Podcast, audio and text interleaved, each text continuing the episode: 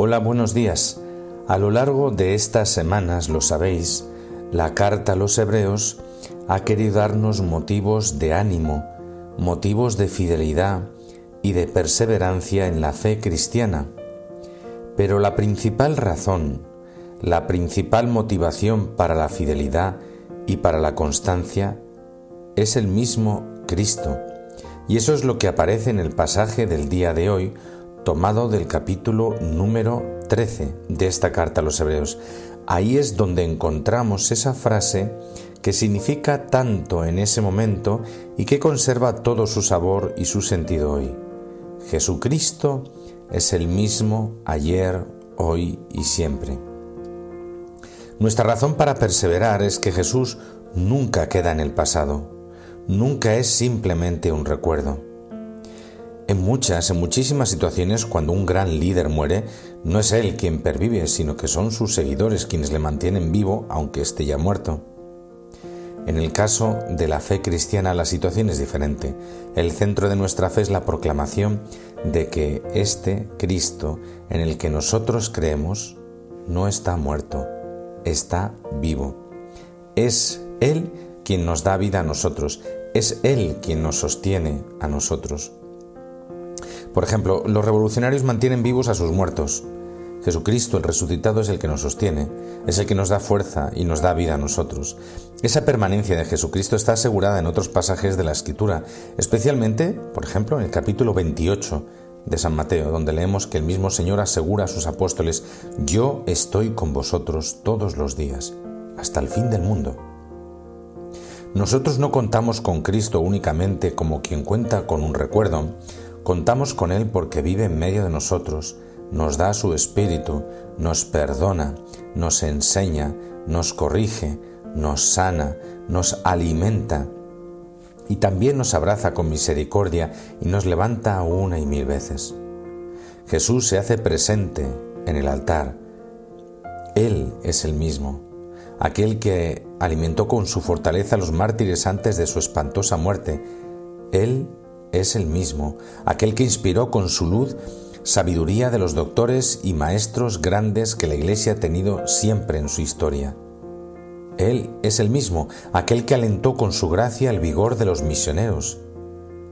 Él es el mismo y está ahí, frente a mí, frente a ti. Es el mismo y puede hacer contigo y conmigo cosas grandes como ya las ha hecho en tantos hombres y mujeres a lo largo de los siglos. En el Evangelio de hoy, Juan el Bautista testimonia con su sangre su fidelidad a los mandamientos de Dios sin desmayar o dar marcha atrás, cumpliendo hasta el fondo su misión.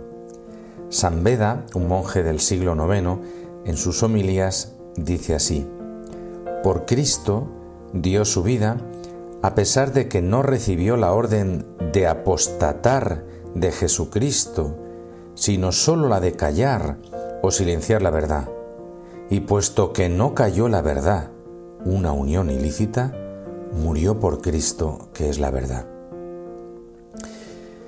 De manera que, fijaos, por amor a la verdad, no pactó y no tuvo miedo de dirigir palabras fuertes a los que habían perdido el camino de Dios. Celebrar o pues contemplar el martirio de San Juan Bautista nos recuerda también a nosotros, cristianos de nuestro tiempo, que no se puede negociar con el amor a Cristo, con su palabra, con la verdad. La verdad es verdad y no hay componendas. Quizá algunos lean y piensen, bueno, pues qué radical puede parecer esto, ¿no? Pues da igual, la vida cristiana exige, por decirlo de alguna manera, el martirio, testimonio. La palabra martirio significa testimonio, el testimonio de la fidelidad cotidiana al Evangelio, es decir, el valor de dejar que Cristo crezca en nosotros y sea Él quien oriente nuestro pensamiento y nuestras acciones. Pero esto solo puede suceder en nuestra vida si la relación con Dios es sólida. La oración nunca es tiempo perdido, no es robar espacio a las actividades, sino que es exactamente lo contrario Solo si somos capaces de una vida de oración fiel, constante y confiada, será el mismo Dios quien nos dará la capacidad y la fuerza para vivir de modo feliz y sereno, para superar las dificultades y testimoniarlo con valor. Que San Juan Bautista, mártir, el primer mártir del matrimonio, interceda por nosotros, a fin de que sepamos conservar siempre la primacía de Dios en nuestra vida, que nos lleva a no anteponer nunca nada a Dios. Feliz día para todos. Amén.